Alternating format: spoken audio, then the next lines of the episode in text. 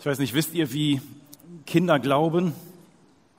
Ich liebe kindlichen Glauben, so wie Kinder beten, wie Kinder vertrauen.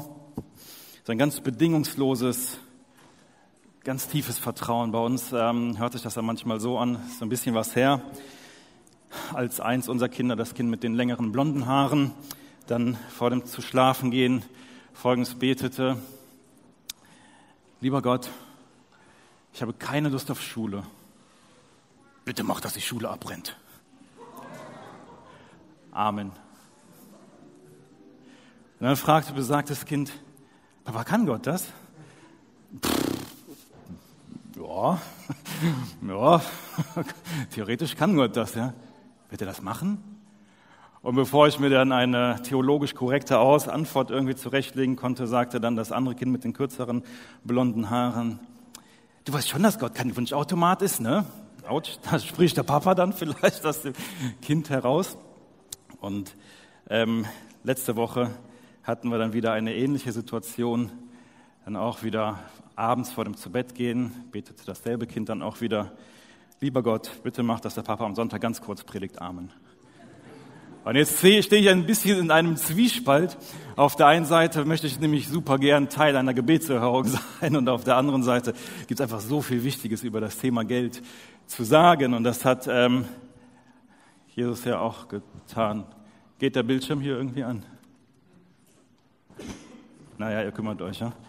Also, ähm, Jesus sprach über kein Thema mehr als über Geld. Nicht, weil Jesus Geld brauchte. Jesus brauchte kein Geld.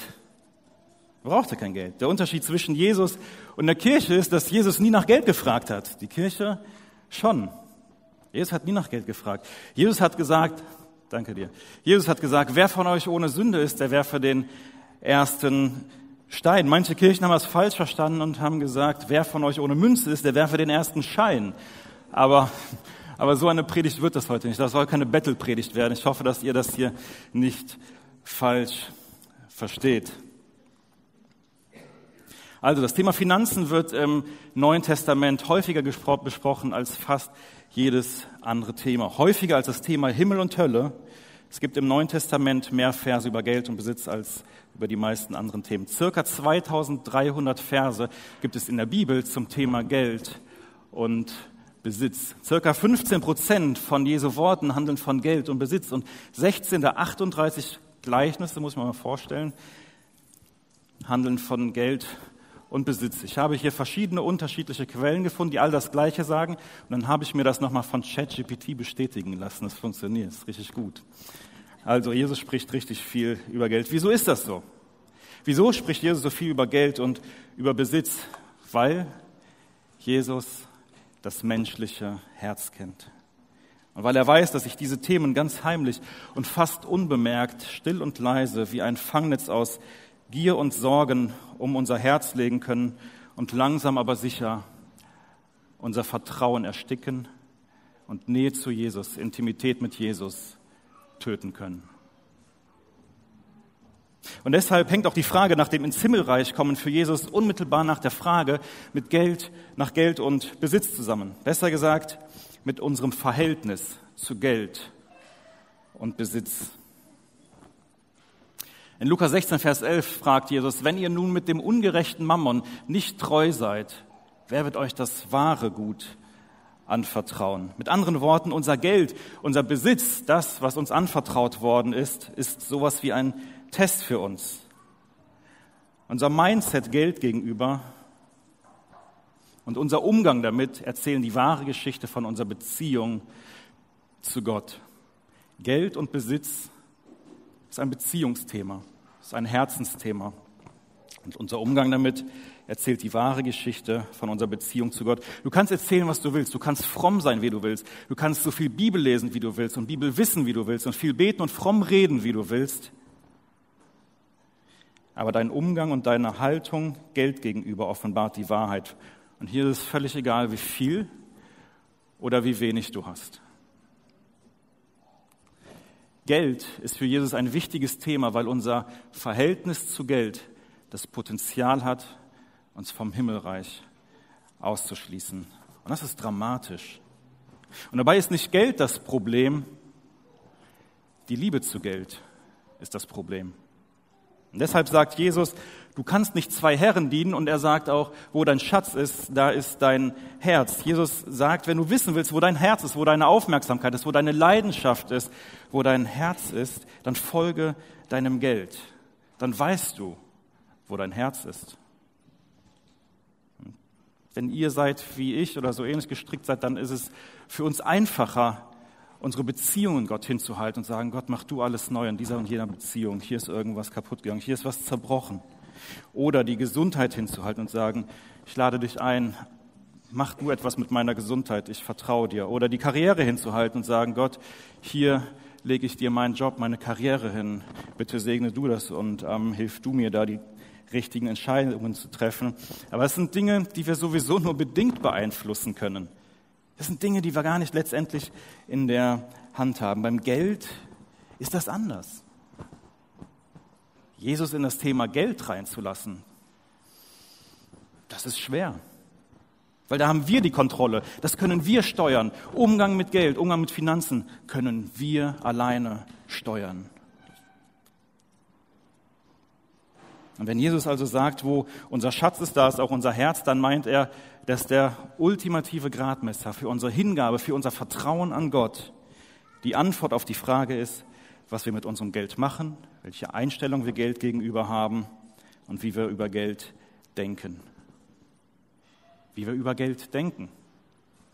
Wenn du denkst, du besitzt dein Geld, dann besitzt dein Geld dich.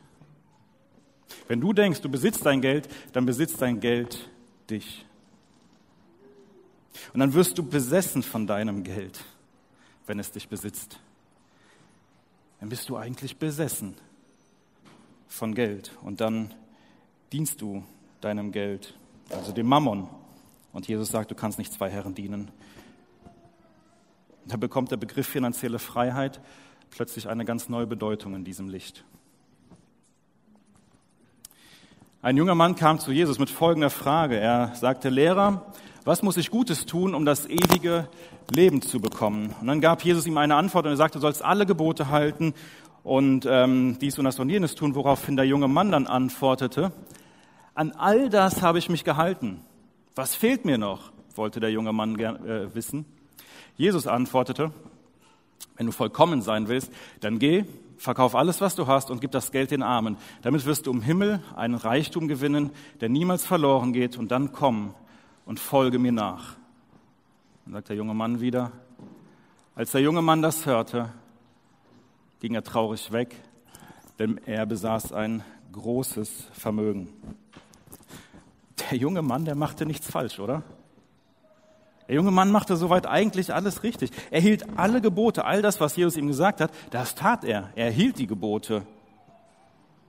Allerdings liebte er die Idee, des ins Himmelreich zu kommen, mehr, als dass er Jesus liebte. Er liebte die Idee davon, ins Himmelreich zu kommen, mehr, als dass er Jesus liebte. Das Ding ist, vor diesem jungen Mann, der vielleicht schon sein Leben lang auf den Messias gewartet hat, der nach Israel kommen soll und so weiter, vor diesem jungen Mann steht genau der, der Messias, der Sohn Gottes und lädt diesen jungen Mann ein, Teil von seinem Leben zu werden, Teil vom Leben Jesu zu werden, ihm nachzufolgen, mit ihm das Leben zu leben. Näher kannst du nicht dran sein am wahren Leben. Das kann man nicht mit Geld kaufen. Aber der junge Mann wollte bei seinem Plan von seinem Leben bleiben und brauchte Jesus nur, damit sein Plan von seinem Leben aufging. Er wollte wissen, ob er alle Regeln richtig eingehalten hat, damit er ruhig schlafen kann. Ihr Lieben, Regeln zu befolgen, etwas zu tun, Regeln zu befolgen, ist einfacher, als jemanden zu lieben. Das hat der junge Mann ganz bitter erlebt. Für Jesus geht es in erster Linie nicht so sehr darum, ein moralisch einwandfreies Leben zu führen, zu leben. Es geht um Liebe, die sich in Vertrauen ausdrückt. Freunde, wir können alles richtig machen, so wie dieser junge Mann alles richtig gemacht hat.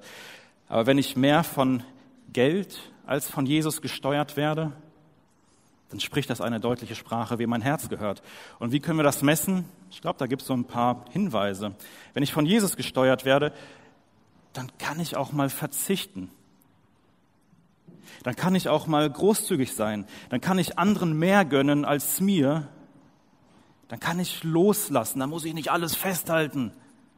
Dann kann ich mal loslassen. Da muss ich nicht sorgenvoll strampeln, weil ich Angst habe, übersehen zu werden. Wenn ich von Geld gesteuert werde, dann kann ich all das nicht. Wenn ich von Jesus gesteuert werde, schon.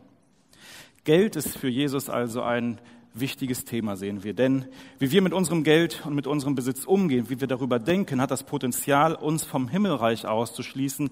Deshalb installierte Gott im Volk Israel das Prinzip des Zehnten. Und von Anfang an sagte Gott seinem Volk Israel immer und immer wieder, ich bin euer Versorger, ihr könnt mir vertrauen, ich meine es richtig gut mit euch. Und um seine Vertrauenswürdigkeit zu zeigen, um sie unter Beweis zu stellen, verlangte Gott von Israel in regelmäßigen Abständen Abgaben. Sie sollten immer den Zehnten abgeben, den Zehnten von allem abgeben, was ihnen menschlich gesehen Sicherheit gab, also vor allem von ihrer Ernte und von ihren Tierherden. Und durch die Abgabe des Zehnten machten sie ein Statement. Wir vertrauen dir, Gott, dass du unser Versorger bist. Und wir sind dir dankbar dafür, dass du unser Versorger bist und uns mit so vielem Guten beschenkst. Und außerdem versorgen wir mit dem, was du uns gibst, andere. Nämlich die, die im gesamten Tempel oder die den gesamten Tempel inklusive Gottesdienst, Opferkult und so weiter am Laufen hielten. Die wurden dann von dem Rest des Volkes Israels mitversorgt. Soweit die Theorie. Oft hat nämlich Israel genau das nicht gemacht. Stattdessen reagierten sie mit Undankbarkeit und mit Misstrauen Gott gegenüber, was sich darin äußerte, dass sie eben das Beste und das Erste nicht Gott abgaben, sondern für sich selbst benutzten. Die besten Tiere wurden zur Zucht zurückbehalten oder wurden verkauft. Das gleiche mit Getreide und mit der Ernte. Für Gott und den Tempel mussten die Reste reichen. Persönlicher Gewinn ging vor. Und deshalb kommt es im Buch des Propheten Maleachi, dem letzten Buch im Alten Testament, zu folgendem Dialog zwischen Gott und Israel. Und durch den Propheten Maleachi sagt Gott,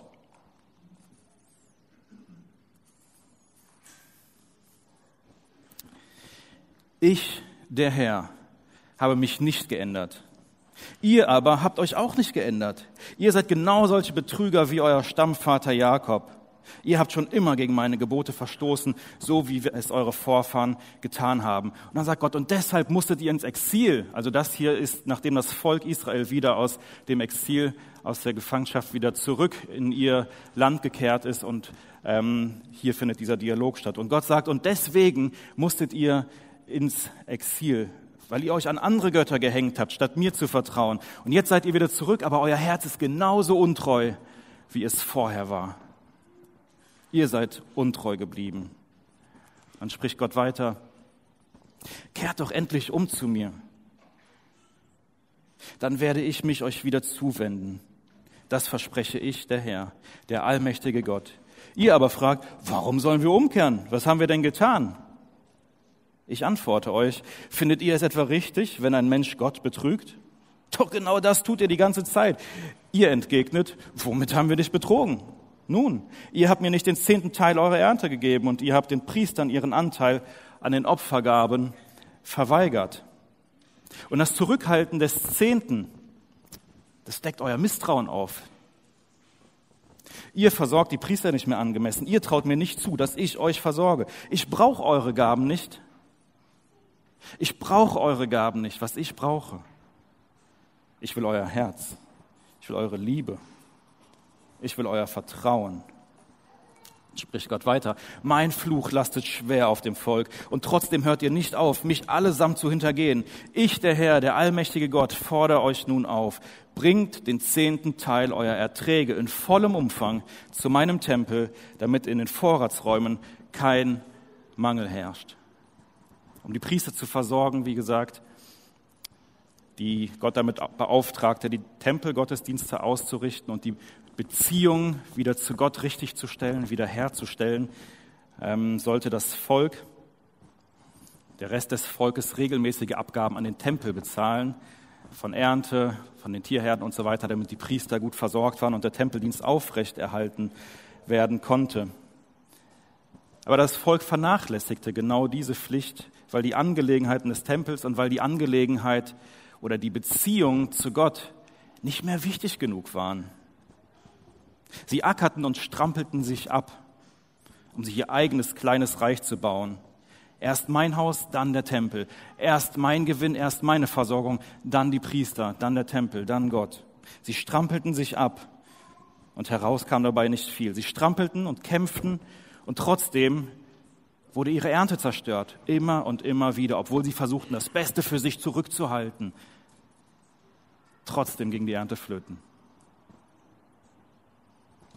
Und dann sagt Gott, stellt mich doch auf die Probe.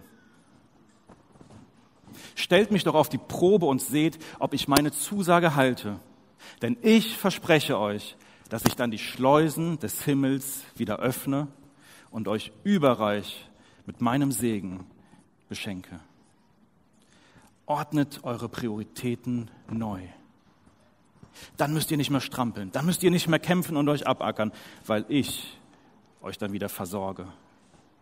Dann versorgt ihr euch nicht mehr selbst, weil ich euch dann wieder versorge. Und im Neuen Testament greift Jesus genau das Thema auf in der Bergpredigt und er sagt in etwas anderen Worten, trachtet zuerst nach dem Reich Gottes und nach seiner Gerechtigkeit, dann wird euch alles andere hinzugefügt werden.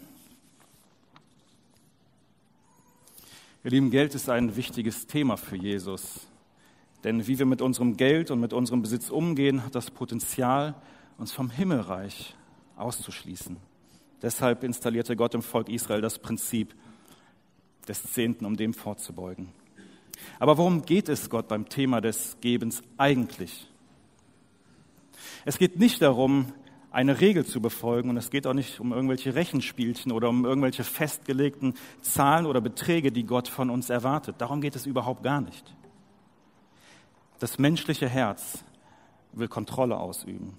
Es will unabhängig sein von Gott und von anderen. Das ist unsere natürliche Neigung. Und weil Gott das weiß, weil Gott unser Herz kennt, installiert er im Volk Israel das Prinzip des Zehnten. Nicht, weil er es braucht. Er kann sich davon nichts kaufen, sondern weil wir es brauchen.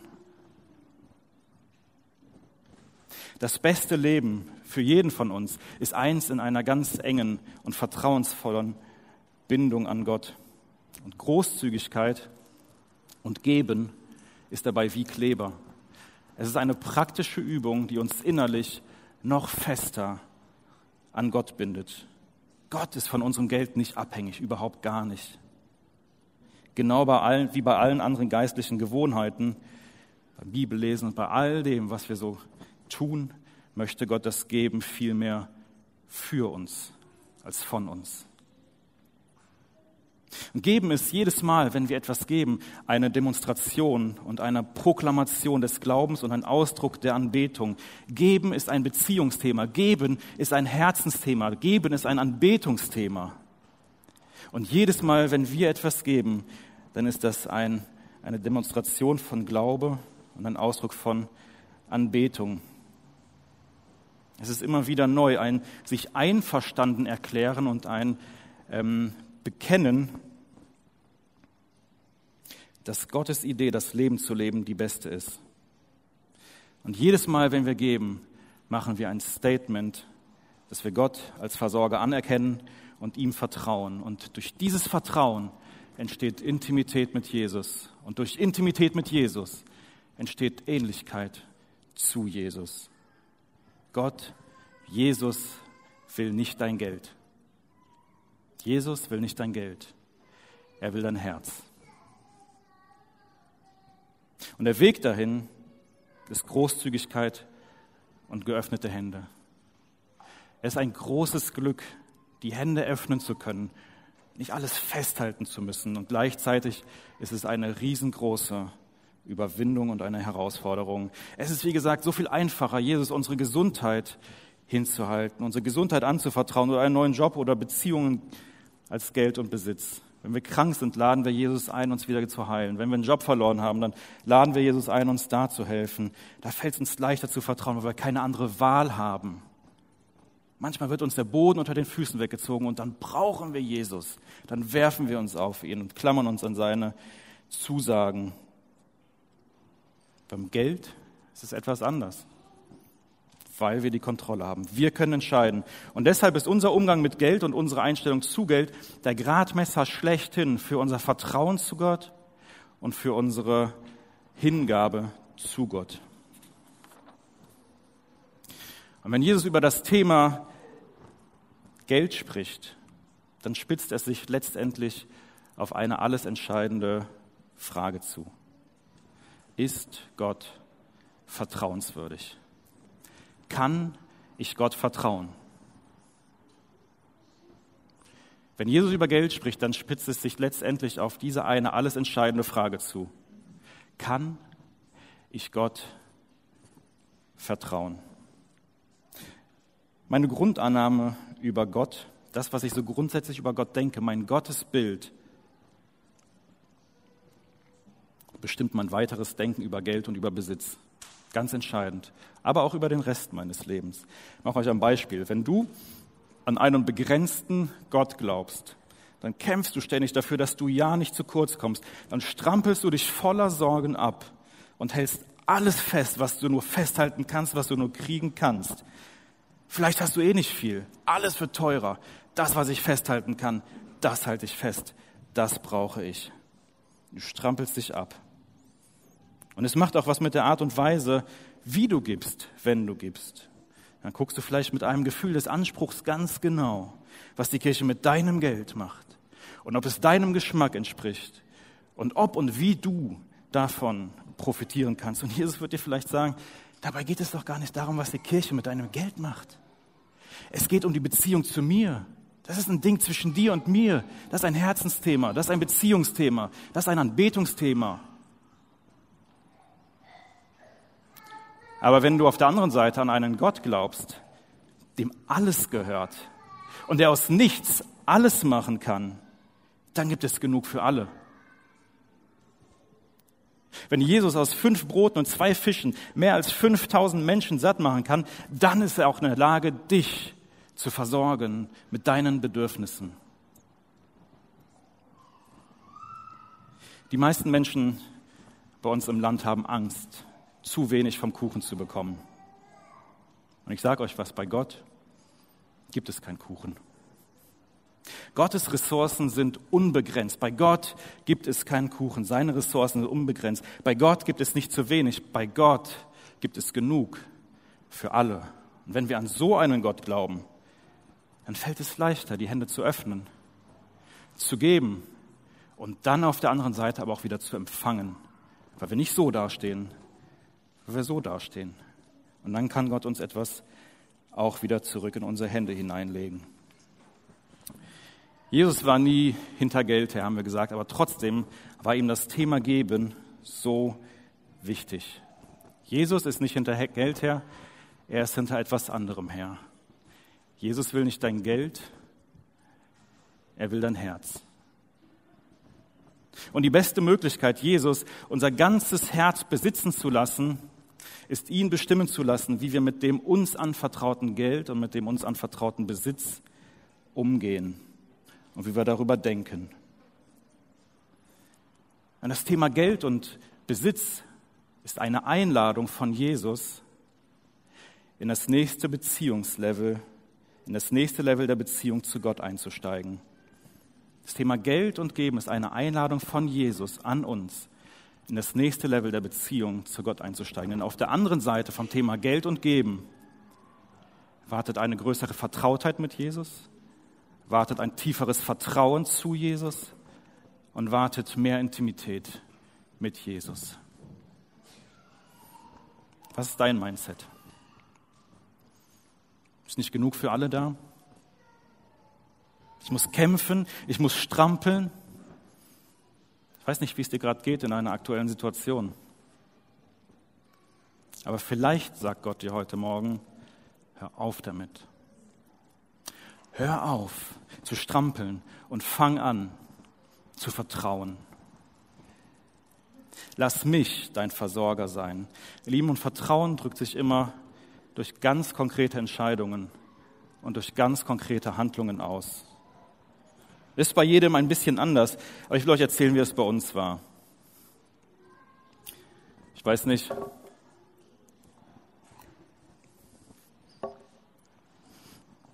weiß nicht, ob sich manche von euch noch an unseren schwarzen Volvo erinnern. Eine Legende, sage ich euch. Das ist übrigens das Auto, von dem mein Sohn dachte, dass mein Vater seinen Vater, also meinen Opa und den Uropa meines Sohnes, damit in den Himmel gefahren hat.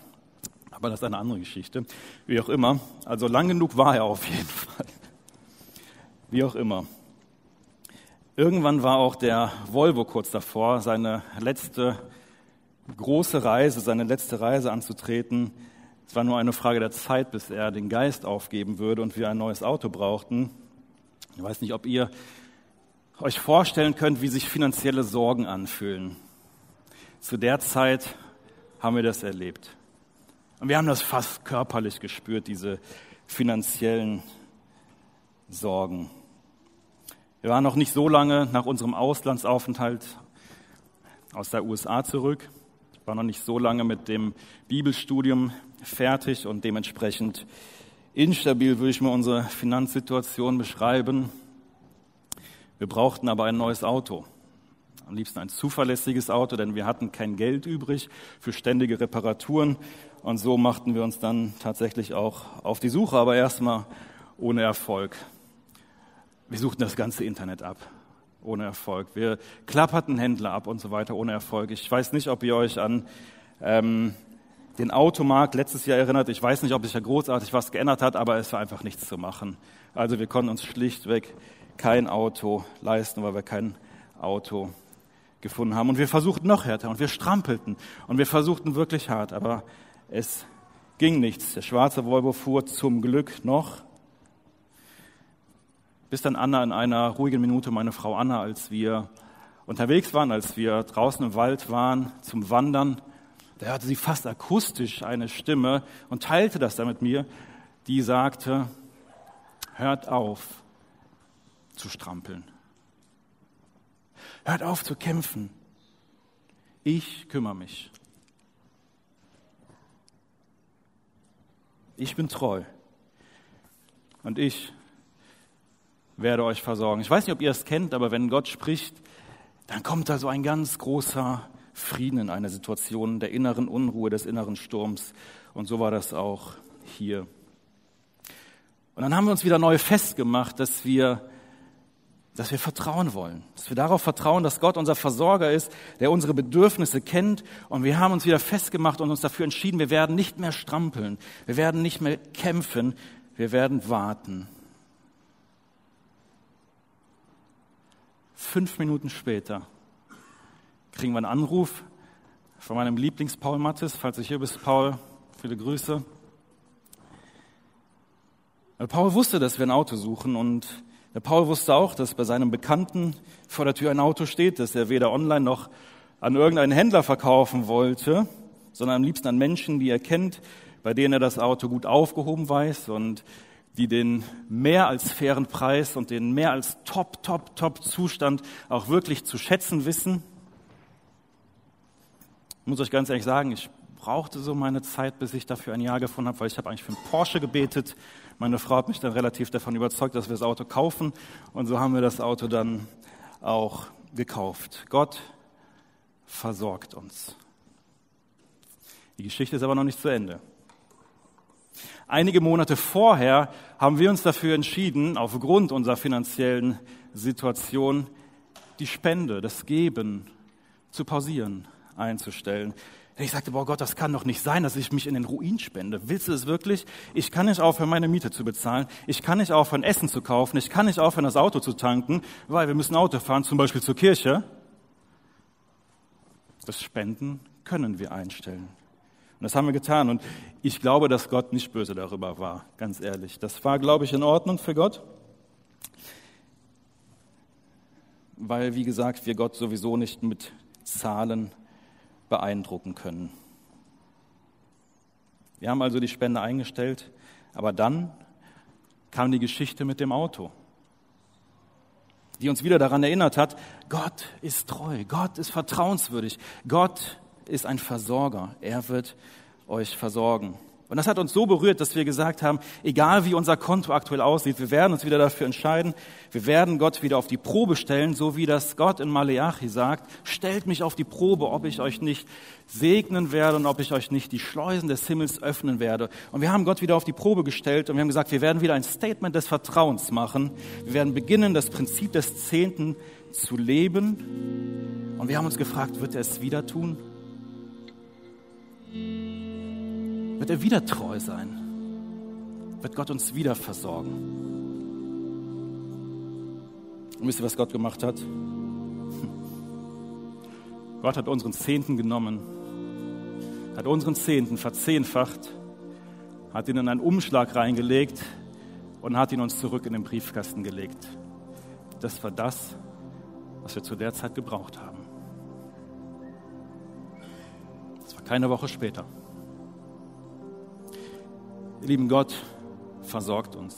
Gott ist vertrauenswürdig.